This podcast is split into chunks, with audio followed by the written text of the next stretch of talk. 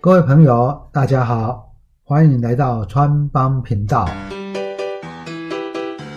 我是川川会长黄景川，让川帮你建立理财投资的好观念吧。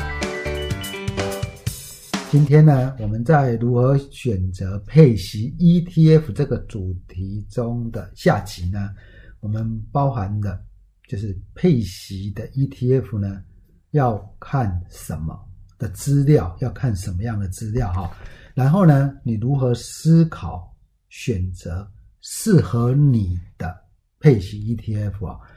我想在这一个地方呢，哎，配息 ETF 呢，其实。它大概都有自己的特点哦。那我想最重要的是你要知道这个配息的 ETF 适不适合你啊，也就是说跟你对不对位了啊。那第三个当然我们要稍微提一下 ETF 配息 ETF 的啊建议哦，你我会怎么建议买卖这样的一个思考哈。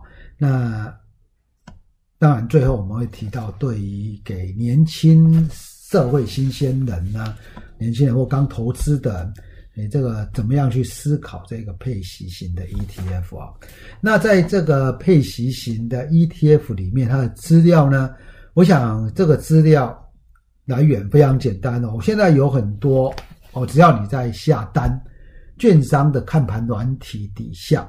或者呢，呃，嗯，我想使用最频率最高的 XQ 系统底下，不管是券商看盘系统 Cmoney 底下，或者是 XQ 它的一个看盘软体呢，在你只要输入啊代号啊，例如说呢，你输入零零五零啊，它这个时候呢，呃，跑出来就会有一个在左边有一个基本资料。基本资料底下呢，你选基本分析。基本分析底下有一个基本资料。基本资料底下呢，你最主要看几个部分的哈。哦，第一个，我认为最重要的就是说呢，它底下有一个文件下载。啊，这个在呃左下角，在这个基本资料底下左下角有一个文件下载的地方。它这个下载有一个。基金的概要啊，公开说明书啊，年报啊，跟检视公开说明书，在这个里面呢，我想等一下我们会说明你要看什么内容。那最重要当然就是检视的公开说明书，先看看公这个这一个配息型基金它是在做什么的，然后呢，再进入公开说明书里面的一两页就好，不是你整整本当然能够把它看完最好，但是呢。基本上，这个你看一本公开说明书呢，那么那么完整，那么多，我想也不一定有那么大的耐心跟跟时间呢。当然呢，我们在买基金之前呢，都会跟你说啊，买卖基金呢，过去的绩效不代表未来啊，买卖基金一定有一定的风险啊。详情请你见公开说明书。话是这样讲没有错啦。啊，对我们来讲呢，就是你看里面最重要的。几页，哦，知道这个基金在做什么的，我觉得这样应该也就够了啊。那接下来在这个基本资料底下有包含了啊，有一个折价溢价幅度在右边。那这个折价溢价幅度呢，例如说啊，这个零零五零啊，它的溢价幅度呢是零点一三趴，在十月二十三号的时候是零点一三趴。那所代表的意思呢，大概就是说呢，这个它的净值可能是二十九点五六啊，那那一天的收盘价可能是二十九点六五，比净值多了一点点。那当然多一点点，你说我它这个净值每一天会改变嘛？因为根据它所持有股票会改变，那只要差异不多就可以。它底下有一个月平均值，月平均值是零点二八帕。哦，千分之二点八，那你可能说，哎，现在的溢价基本上还算合理了哈，对不对？那接下来第二个有一个总管理的费用，以零零五六来说呢，它是一年是百分之零点七六，百分之零点七六。好，那第三个就是它成立时时间，在上面有一个成立的日期是三年，但这成立的日期呢？高的话呢，我觉得是九的话，我觉得是比较好一点啊，是比较好一点。那这个管理费用，刚刚忘了提管理费，管理费用到底多少是合理的？我觉得呢，跟其他基金比，只要差异不大，其实就可以了哈。那接下来第五个有一个指标指数啊，在左下角，它有一个对应的指标指数，也就是它追踪的指标指数是台湾高股息报酬指数。这一个有什么样特定的用途？这个等一下我们在后面。再解释一下哈，接下来它的规模，例如说零零五六，它是五百九十六亿，那这个是基本分析底下的基本资料，然后在左边，它在基本分析底下呢有一个配持股的状况，有一个配息的记录。简单说来呢，你在这一个 XQ 系统底下。或者是看盘软体底下，其实它都包含了这一个 ETF 的，只要输入代号啊，它这个里面的嗯大致上的状况，你大家都可以了解了哈。好，接下来呢，我们根据上面的资料，我们说进入进入这一个检视的公开说明书哦，然后呢，在公开说明书里面大概都是在第九页的，我看了好几页都在第九页，有一个指数再编制编制的再说明。刚刚呢，我们提到，例如说以零零五六，它的指标指数是台湾高股息报酬指数。好，那我们大家要知道这个指数是怎么样子来做的嘛？啊，这个呢有很多你不一定有听过的指数啦。好，那这个指数呢？你到底怎么样来？它是怎么样编制的？你可以进入到公开说明书里面的，大概是第九页的位置，带有这个指数编制的再说明。这是我们一开始所必须要看的最基本资料哈。好，那我们举几个例子啊，举几家公司，我们都举四个四个公司来说明了哈。那四个。呃，高配息配息的 ETF 来跟大家提一下，例如说呢，这个零零五六，它进去以后，它都会告诉你说呢，诶，我是采指数化复制高股息的指数啊所做的一个组合，然后呢。在这个检视的公开说明书，它就已经写得很清楚了啊，它写全部或接近全部。而这个指数呢，我们说，哎，这个高股息指数是什么东西呢？它就直接帮你写出来了，是由台湾五十跟中型一百这个成分股里面，也就它母体就是这一百五十家，选取未来一年预测现金值利率最高的。三十只股票为成分股，它的权重呢以现金值利率为主，不是市值为考虑。所以你根据这样的一个逻辑，他根据这样逻辑呢去编制这个台湾高股息的报酬指数，他所考虑的是未来一年。现金值利率最高的，在这个一百五十档成分股，就是台湾五十跟中型一百这一百五十档的母体里面选三十档，选三十档，他预期未来一年现金值利率最高的，所以你大概可以知道，总市值很高，但是今年可能因为啊新冠肺炎的关系，或者因为景气的关系，它没有赚钱。明年不会有配息的，或者是配息不高的，它大概就不会在这里面的。所以，我们说，像中钢的市值大不大？大。像台塑、南亚、台化市值大不大？大。在这个成分股里面有没有？没有，因为今年呢，获利都很不理想。到目前为止，获利不理想，明年要配息的可能性其实是蛮低的。或者是配很高的机会其实很低，它在这一百五十家，它的市值可能是在前面，但是它明年预计的现金值利率一定是在后面，所以不可能在三十名内，所以它这个成分股里面不会有上述我说的这一些个股。好，那这一个是零零五六呢？台湾高股息，它在这个上面所写的部分，例如说呢，啊零零七零一国泰股利精选三十，啊，这个呢，它的对象是什么呢？台湾指数公司低波动股利精选三十指数，啊，它所对象是这一个部分。好，这个部分呢，你可能说，哎，这个到底是什么呢？那当然就没有你没有那么的清楚嘛。不过呢，我们先进入国泰股利精选三十这一个的检视说明书，它上面写的第一点，我念给各位听到。本基金投资于中华民国上市及上柜股票、指数型基金及收益凭证，含杠杆型 ETF 及反向型 ETF 认购认售权证。进行指数型基金之申购及投资国内证券，呃，点点点之指数型债券型的一些工具。然后呢，这一个第三点，本基金采指数化策略。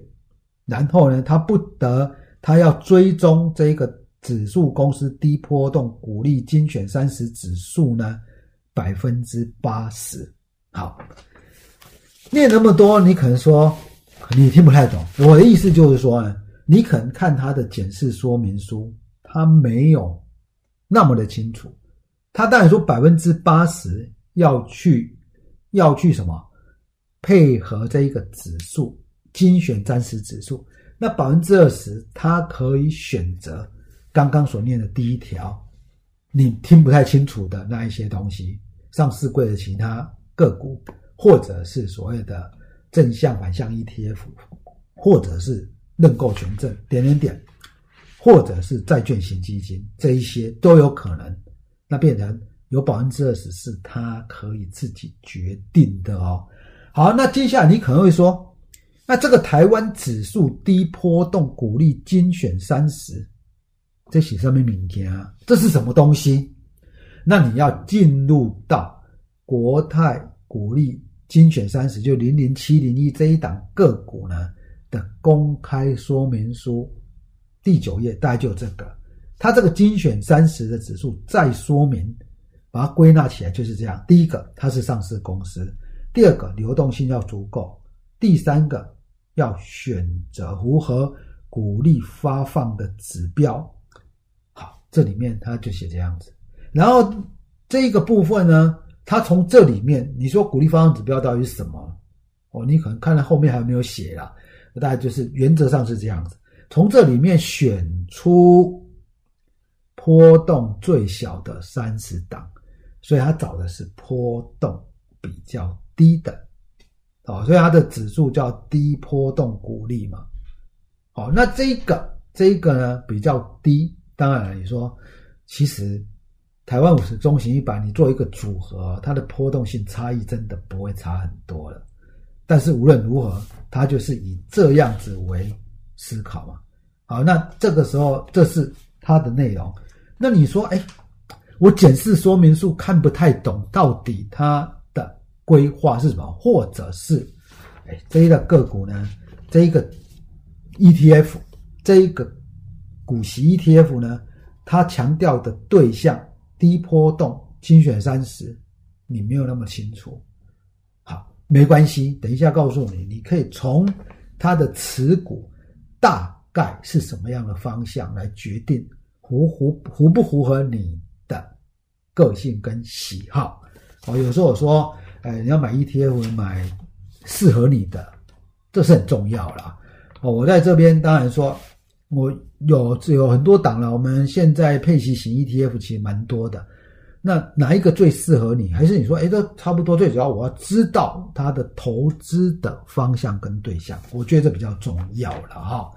好，那例如说呢，这个零零七三一 FH 负十高息低波动的这个 ETF，好，再念一次哦，FH。富时高息低波动，它的代号是零零七三一。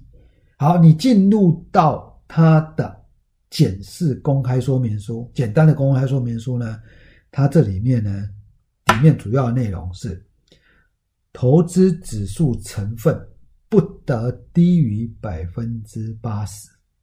好，那这一个部分呢，嗯，它这里面其实已经有大概写一下了。标的指数呢，由富时台湾五十指数、富时台湾中型一百指数成分股中，也就是跟刚刚零五六七是一样的五十跟一这一百五十档里面，依据波动性、股利率等条件筛选出四十档指数成分证券，以计算流通调整四十加权，可以反映。市场高股息率且低波动的大型企业，这是他在检视里面写。那这个时候呢，你可能就要进去公开说明书里面再说明，就是说这个指数的再说明啊。哦，这个指数的再说明呢，它大概就会告诉你哦，在第九页，呃，第不是第九页，第九点，第九点啊。抱歉啊，刚才那是叫第九点，这个地方呢，它会告诉你指数。股票型基金的再续名，好，这一个呢，它后面我念一句话啊，指数公司每年三月依据二月最后一日的股这股利率波动状况，然后呢进行做一个考量，然后呢根据它的股利率由大到小，从这六十档标的物里面选四十档波动性最小的，也就是说呢。你把它白话写出来，叫做它的选的对象是什么？母体是这一百五十档，跟零零五六是一样的。接下来，它根据过去十二个月的配息率选六十档，然后根据这个波动最低的再选四十档。那这跟零零五六什么不一样？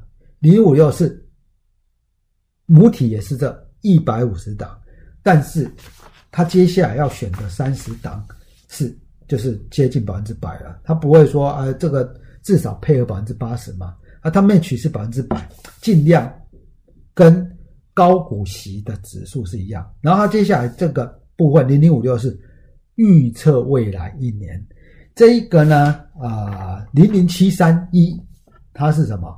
根据过去十二个月的配息率。那你会说，哎，这个到底哪一个好？你自己要看看哪一个适合你哦。因为你可能说，其实过去这些都是大型股，过去呢还不错，未来应该有一定的程度。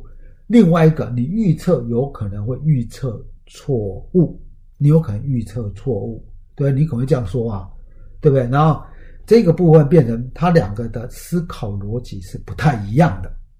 好，接下来零零七三一呢，它是。依据这里面选波动性比较小的四十档，好，那这一个部分呢，你根据过去啊，根据过去也好啦，啊，你根据呢，你预测越还好，因为都是在这一百五十家个股里面去选，所以其实真的，嗯，你说这些大型股过去很好，现在变得很很差，这今年刚好有新冠肺炎关系，这个可能性会有影响。但是基本上呢，我们说，因为都是大型股了，所以有很多个股会有一致性和蛮高的，只是它的一个编制的逻辑是不一样。好，那例如说呢，在我刚才说举四档例子嘛，零零五六、零零七零一、零零七三，还有零零七三零，像这一个是富是富邦的台湾优质的啊这种所谓的高股息指数。富邦台湾优息高息 ETF，它写是追踪追踪这个个股哦，追它以追踪一个指数呢啊做一个考量指标指数，它写追踪哦哦，但但是它并它写追踪标的指数的表现，但是它并没有说它要把它 match。他要把持股的对象符合指数成分的百分之八十，没有，他没有这样子写，哦，他没有这样写。那这种个股呢，要我说，我觉得它就跟以前的基金其实一样的，这个哎，每一个基金都有一个追踪的指数啦，啊，只是说你可能会落后指数很多，你完全就是去考虑绩效的。这个部分呢，它的后面它会写它的对象是什么？台湾上市贵的公司，然后过去三个月的平均交易量大一百，要有一定的张数，总市值要大一百亿，连续五年有股利。哦，这个范围就非常的广了。哦，连续五年有鼓励的很多很多啦，所以在这种情况之下，像互邦台湾优质高息基金，在检视的公开说明书里面，你大家就看得出来，它虽然是说追踪指数，但是它并没有说一定要配合指数里面的成分股，要搭配它有至少百分之八十，没有。这一个呢会变成基金经理人的自由行政，或者是他的。决定权会太多，我又会觉得，它又跟以前的基金很像，像这样的基金，我反而就不会觉得很建议。那为什么我会建议高息基金？最主要高息 ETF，因为它的投资对象你可以明确的知道，哦，这样的一个问题。好，这是第一个，我们要先进入公开说明书，看看他们的一个对象，它所对应的。它所对应的哪一个指数，它是以模仿哪一个指数去做一个设定建立的，然后进入到公开说明书里面的第九点指数编制的再说明，你可以知道说，哎，它大概是什么原则编制这个指数的。好，接下来第二点非常重要，就是说你要进入这个持股状况，基金的持股状况，看是不是适合你。你大概看前十名的比重，大概看一下就可以知道。我帮各位还是分析一下刚的这四档啊，哈，你还可以发现它的差异性就有了。像零零五六，零零五六呢，前六名分别是联永、华硕、亚尼、台泥、华新、维新。它的第一名持股比重是四点零七趴，没有很高哦，四点零。第一名，它第六名是三点七，其实你说差异性没有说真的很大。它的特点是，第一个，前十名中没有金融股，其他整个基金的金融股也只有两档哈，兆丰跟金城银行啊这两个金融，而且比重都不多，加起来可能只有三趴吧，还是三，可能四趴吧。那除了没有金融股持股比重很少以外，它的持股比例没有中华电，没有台湾大，呃台湾大哥大哈，没有台硕三宝。那你可以看到零零五六它的一个特点就很清楚了，什么叫很清楚？它是以预测未来一年值利率前三十名，在这些大型股里面，值利率前三十名的个股。那这个基金呢，这个指数，根据它当然会根据营运状况去做一个做一个编制嘛，做一个调整。他发现呢，例如说以台硕三宝，其中的台化跟台硕。上半年都亏钱，你说呢？明年会配很高股息，这个基本上可能性真的不高，所以当然没有在这个里面了。那说不定明年业绩变好，他又跑到在这里面了。这一个是这个基金的特色，预测未来一年。好，那中华电呢？长期股息很稳定，但是他可能认为它的值利率也不够在这个前三十名里面，所以也没有放在这里面。哦，那这一个是零零五六的钱，它的持股的状况是这样子。那例如说呢，第二个哦，这种国泰股利精选三十零零七零一零零七零国泰股利精选三十，它的持股的前六名，第一名是什么？中华电，因为强调低波动。然后呢，它的第二名到第。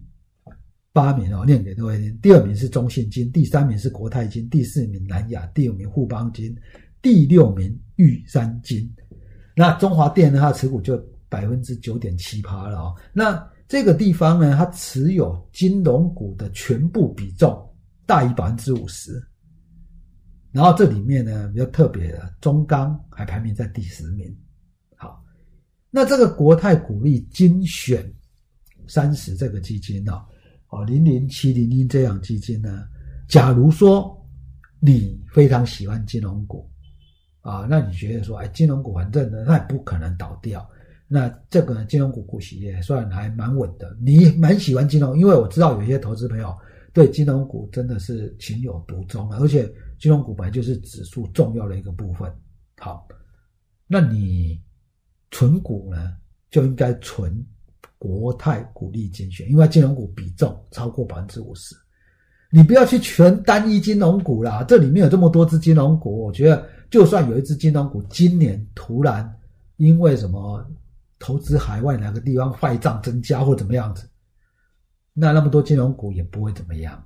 但是你要存一只单一的就有这个风险了。所以你只要真的喜欢金融股，国泰股利精选三十，你就可以考虑啊，因为它里面的组合里面金融股超过百分之五十。好，那像刚刚所说的，F H 呢，沪时高息低波动零零七三一，它的前六名是什么？台硕九点二，南亚八点三，兆丰七点九，七点九趴。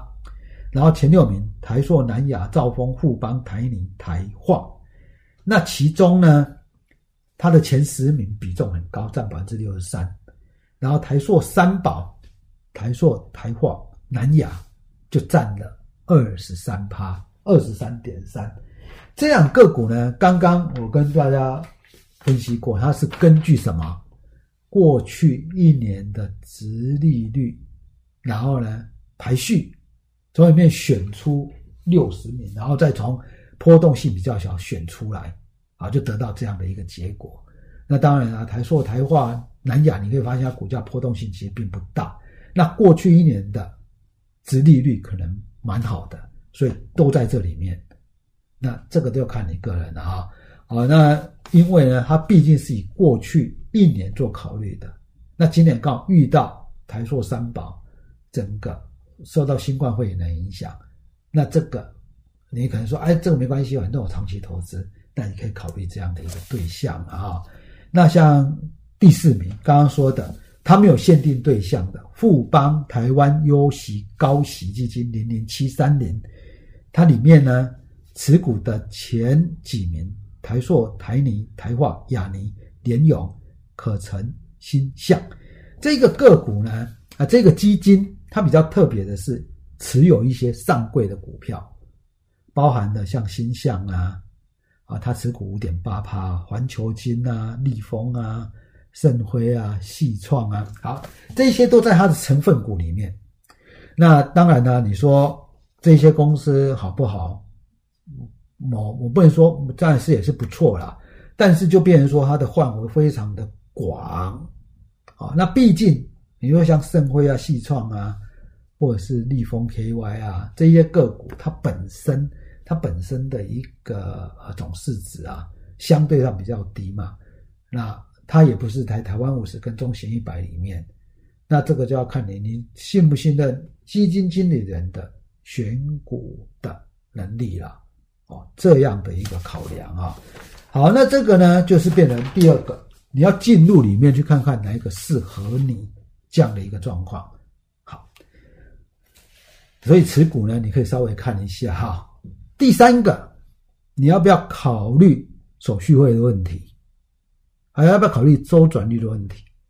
我个，但你查那个 Google 一下，很多人在讨论这个。我认为结论只有一个，不用。哦，你说按零零五六、零点七六啊，可能比零零七三一、零点四三趴多一点点。那种手续费、这种管理费啊、手续费这种东西，我们有时候说啊，你叫个 Who p a n d a 都要运费了啊，都要人家那个你要额外加钱的。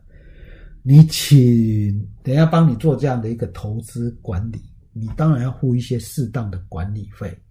那你只要说呢，每一年能够让你的股息够稳定，其实我就觉得就够了。那当然你说啊，我觉得还是太贵了。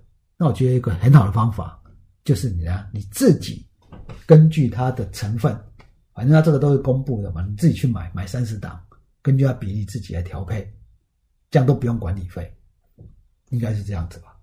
啊，一段时间到，你再自己来处理掉，这也是一种方法，就看你了哈。所以我认为手续费这个一点都不贵，对我来讲觉得不不贵，不算贵了哈。